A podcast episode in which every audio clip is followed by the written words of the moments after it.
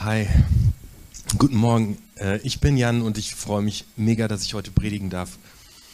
Als gerade Gael Waymaker gesungen hat, äh, kamen in mir irgendwie die letzten zwei Jahre in, in, in diesem Moment hoch, weil das war ein Song, der hat mich durch die Pandemie getragen.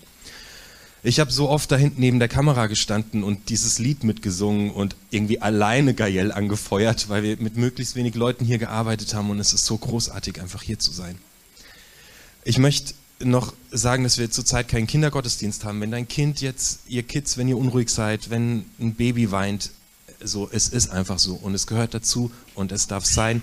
Also entspannt euch bitte. Okay?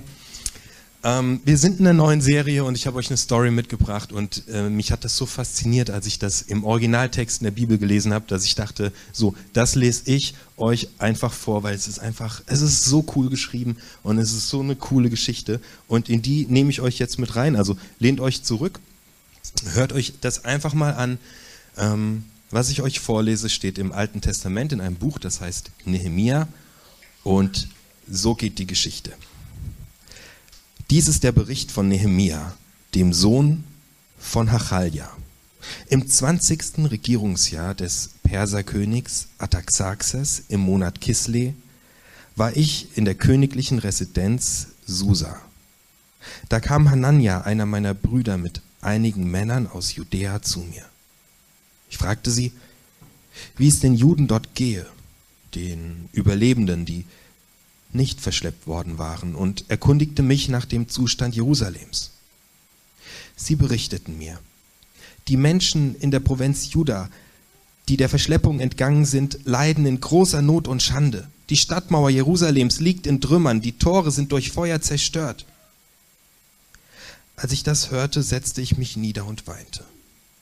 Tagelang trauerte ich, fastete und flehte den Gott des Himmels an. Ich betete. Ach, Herr, du Gott des Himmels, du großer und ehrfurchtgebietender Gott, du stehst in unerschütterlicher Treue zu deinem Bund und zu denen, die dich lieben und nach deinen Geboten leben. Sieh mich, dein Diener, freundlich an und habe ein offenes Ohr für mein Gebet. Tag und Nacht flehe ich zu dir für die Menschen, die dir dienen, dein Volk Israel. Ich bekenne dir die Sünden, die wir Israeliten gegen dich begangen haben. Wir haben Unrecht getan. Aber denk doch daran, dass du gesagt hast, wenn ihr mir untreu werdet, will ich euch unter die fremden Völker zerstreuen. Aber wenn ihr zu mir zurückkehrt, auf meine Gebote achtet und sie befolgt, werde ich sogar die, die ich bis ans Ende der äußerste Ende der Erde verstoßen habe, zurückholen. Ich will sie heimbringen an den Ort, den ich erwählt habe. So hast du gesagt. Ach Herr, höre mein Flehen und das Flehen aller, die dir bereitwillig und voll Ehrfurcht dienen. Lass mich doch heute Erfolg haben und hilf, dass der König mir gnädig ist. Ich war nämlich der Mundschenk des Königs. Was eine Story, die Nehemiah selbst aufschreibt. Der schreibt es in der Ich-Perspektive, was er gerade erlebt. Und zwar sein Volk, seine Heimat ist zerstört, seine Heimatstadt liegt in Trümmern und es zerreißt ihm das Herz. Und er geht zu Gott und redet mit Gott darüber. So, jetzt wird es etwas aufregend. Es war an einem Tag im Monat Nisan, im 20. Regierungsjahr des Königs Ataxaxes.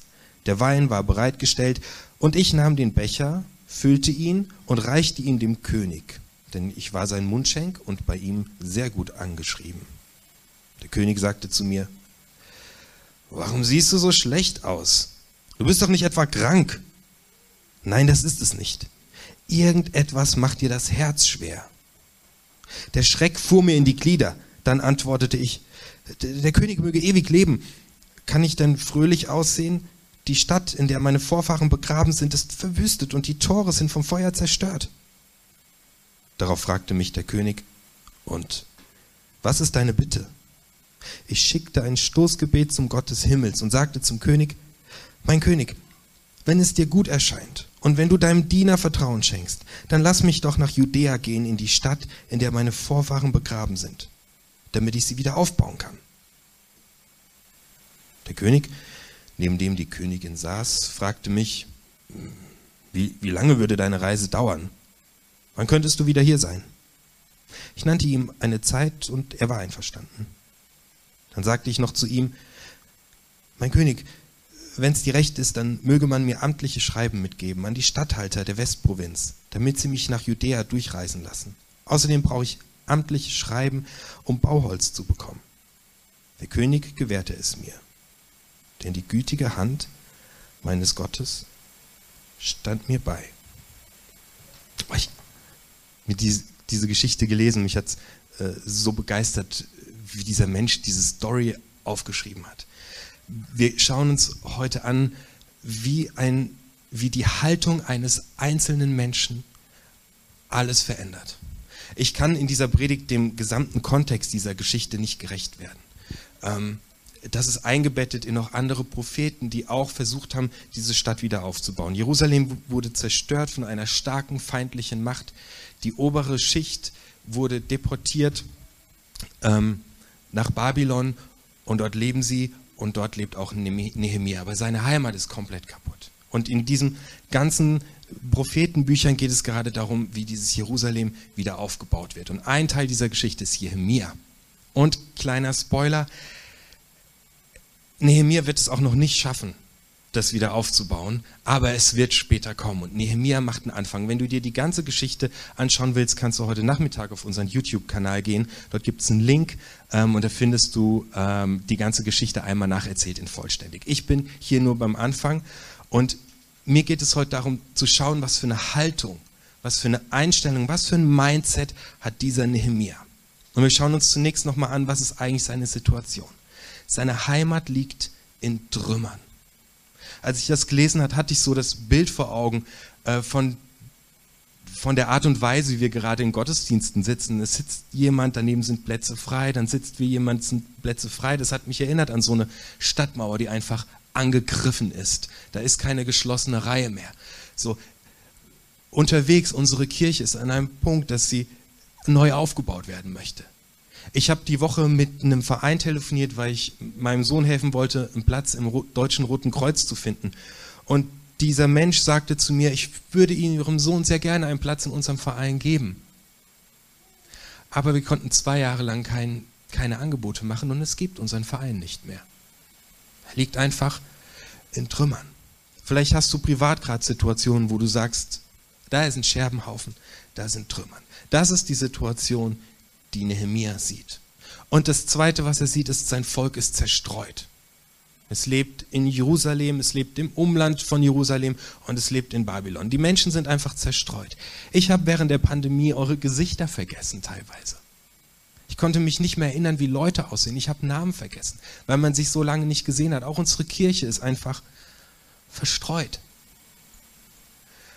Und es gibt noch eine Sache, die bei, in, Nehemias Situation ist, das ist Distanz. Nehemia hat eine große Distanz zu seiner Heimat und zu seinem Volk. Er ist in Babylon und sein Volk ist in Jerusalem. Es ist eine lange Strecke.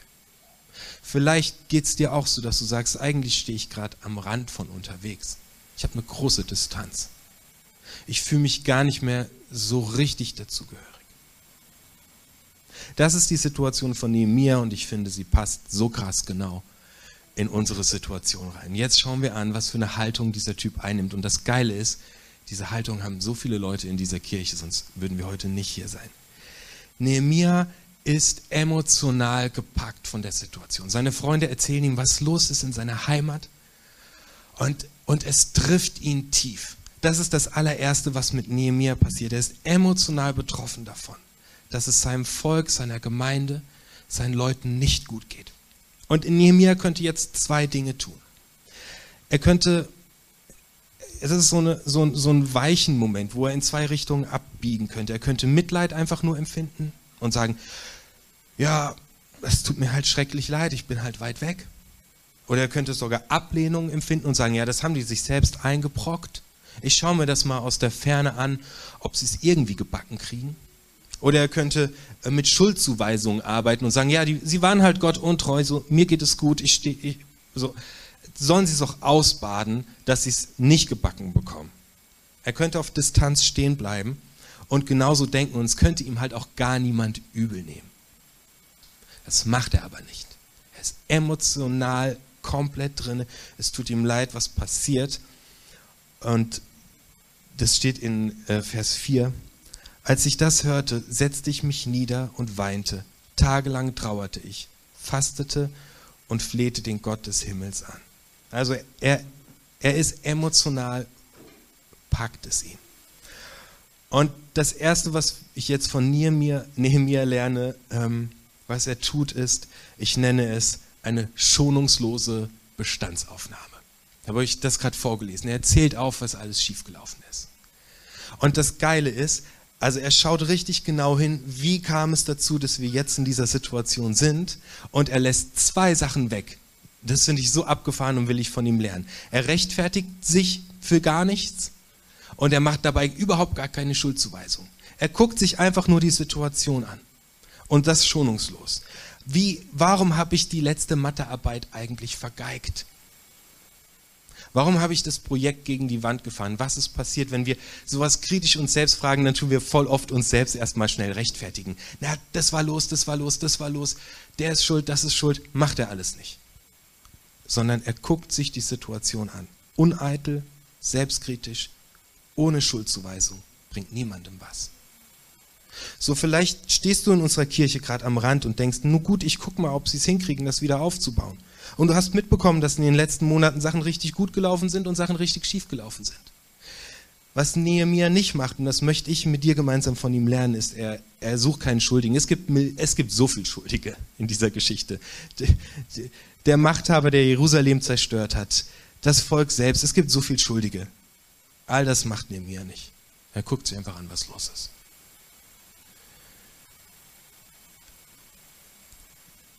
Die erste Haltung um aus einem Trümmerhaufen etwas Blühendes aufzubauen ist.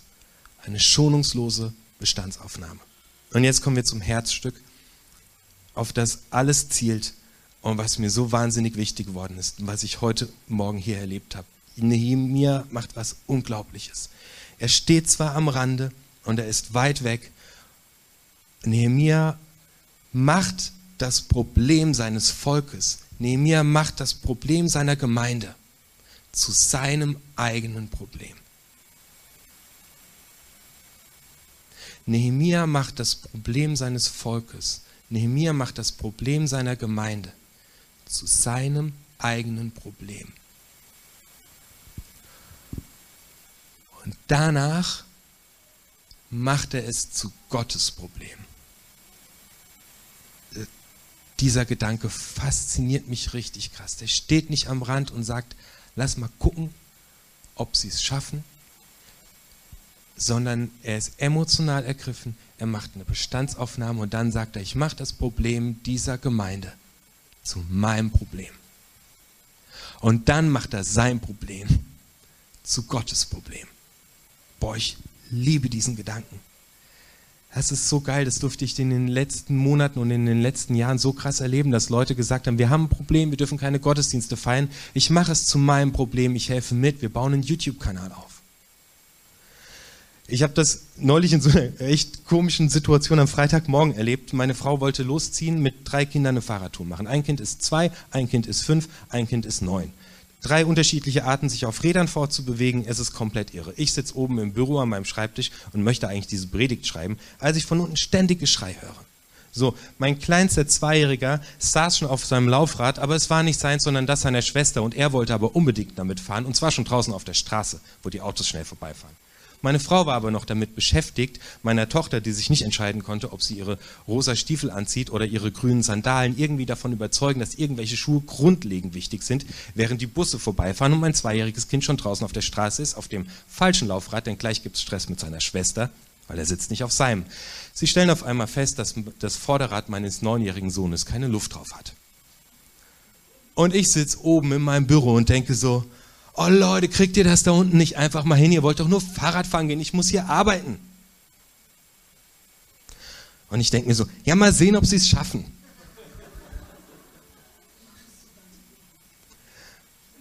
Mach es zu deinem Problem. Zum Glück hatte ich einen hellen Moment und ich bin runtergegangen und ich habe es zu meinem Problem gemacht.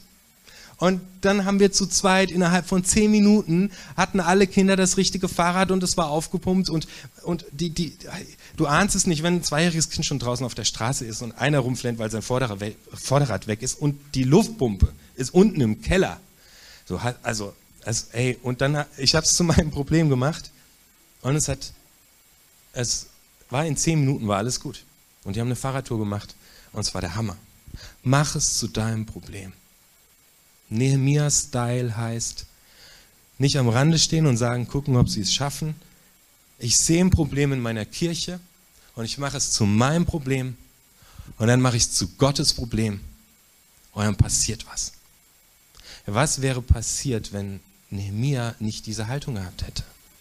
Die, niemand hätte angefangen, Jerusalem wieder aufzubauen. Die Geschichte wäre komplett anders ausgegangen. Und dann passiert Folgendes. Zwei Dinge passieren jetzt gleichzeitig. Vers 11. Ach Herr, erhöre mein Flehen. Er macht es gerade zu Gottes Problem. Und das Flehen aller, die dir bereitwillig und voll Ehrfurcht dienen. Lass mich doch heute Erfolg haben und hilf, dass der König mir gnädig ist. Während er betet, während es zu Gottes Problem macht, kommt ihm augenscheinlich schon ein Gedanke, was er tun könnte. Das steht nirgendwo, dass er sich hingesetzt hat und er will ja irgendwas jetzt mit dem König bequatschen. Es, es wurde vorher nicht gesagt. Während er betet, entsteht ein Plan. Und das Krasse ist, was wir gerade rausfinden, das Zweite, was passiert ist, Gott arbeitet schon im Hintergrund. Der Nehemia, der König spricht den Nehemia an, was denn bei ihm gerade schief läuft, dass er so ein Gesicht sieht, ob irgendetwas nicht in Ordnung wäre. Krass, oder? Der König rollt einen roten Teppich aus, dass der Nemia nur langlaufen muss und sagen kann, ich habe ein Problem, äh, kannst du mir helfen? Das heißt, in dem Moment, wo Nehemiah eine Herzensentscheidung trifft und sagt, ich mache es zu meinem Problem und ich mache es zu Gottes Problem, kommt ihm schon ein Plan und Gott ist im Hintergrund schon dabei und öffnet die Türen. Der Hammer. Unsere Bands haben vor ein paar Monaten entschieden, dass sie ein Lobpreiskonzert spielen wollen. Und dann hat unser Bereichsleiter Steve in die Runde gefragt, wer könnte denn dieses Projekt managen? Und er hat in lauter Gesichter geguckt, die gesagt haben, ich nicht, auf gar keinen Fall, ich mache das nicht. So hatten wir Bock, ein Lobpreiskonzert zu spielen, aber niemanden, der es organisiert. Also ist das Thema einfach wieder verschwunden. Zwei Wochen später bekomme ich einen Anruf ähm, von, von Pia, die zu mir sagt, du Jan, ich weiß gerade nicht, ob das alles so passt, aber ich hätte Bock, ein Lobpreiskonzert zu organisieren. Können wir vielleicht die Musiker fragen, ob die auch Lust hätten, Musik zu machen? Und ich sag, wow, was ist denn hier los? Gott arbeitet schon im Hintergrund, wenn, wenn wir etwas, wenn wir uns investieren und etwas zu unserem Problem machen und Gott mit reinnehmen, dann macht er schon die Türen auf. Ähm, letzte Woche hatten wir als Kirche einen Spaziergang im bunten Garten. Wir waren vielleicht, keine Ahnung, wir waren sehr wenige Leute und es hat sehr viel geregnet.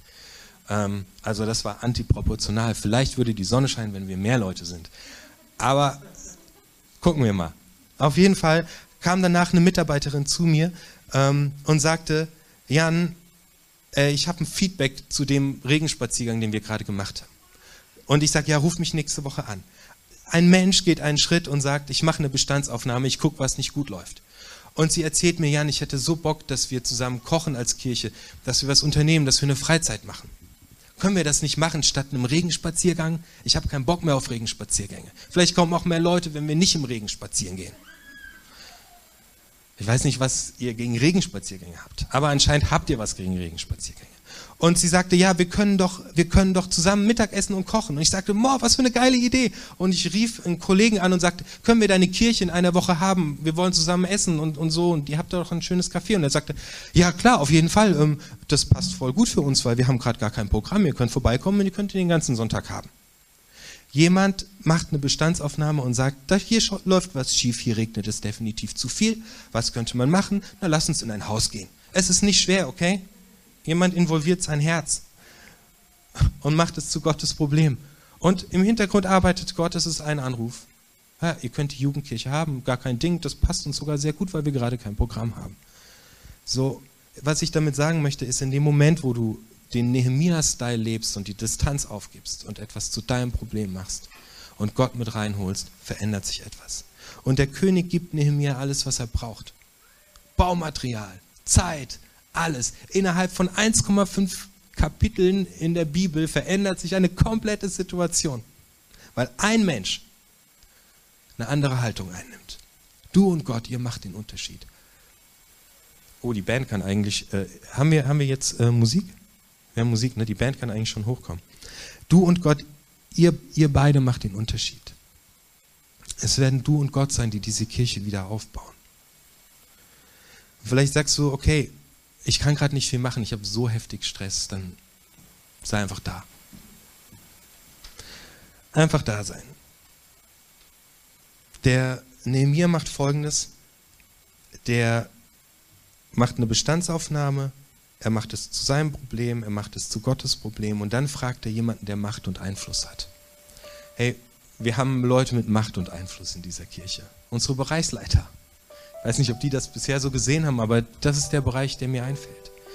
Du kannst an Christine ansprechen, wenn du sagst, ich würde gern helfen, dann sagt die, hey, du kannst mit mir begrüßen, ich kann dich genau brauchen. Gott schickt mir gerade dich über den Weg. Wenn du Bock hast, Musik zu machen, dann quatsch den Steve an. Ähm, wenn du Bock hast, so einen Gottesdienst zu moderieren, dann quatsch den Amir an. Es gibt unglaublich viele Dinge zu tun. Ähm, mach das einfach, mach es zu deinem Problem. Wir bieten dir Gebet an, während Gael mit ihrer Band jetzt Lobpreis macht. Ähm, vielleicht kannst du es einfach heute Morgen extrem gut gebrauchen. Sagst, ich hatte so lange Zeit nicht, dass jemand persönlich für mich betet. Dann kannst du hier auf die rechte Seite gehen und die beiden fragen, was bei dir los ist und beten für dich. Die beiden, äh, denen kannst du deinen Trümmerhaufen erzählen. Und sie involvieren Gott, sie machen es zu ihrem Problem und sie holen Gott mit rein, damit du auf einen neuen Weg gehen kannst. Herzliche Einladung dazu. Hey, mega, dass ihr da seid. Es war ja sehr, sehr schön äh, zu predigen und euch zu sehen. Amen.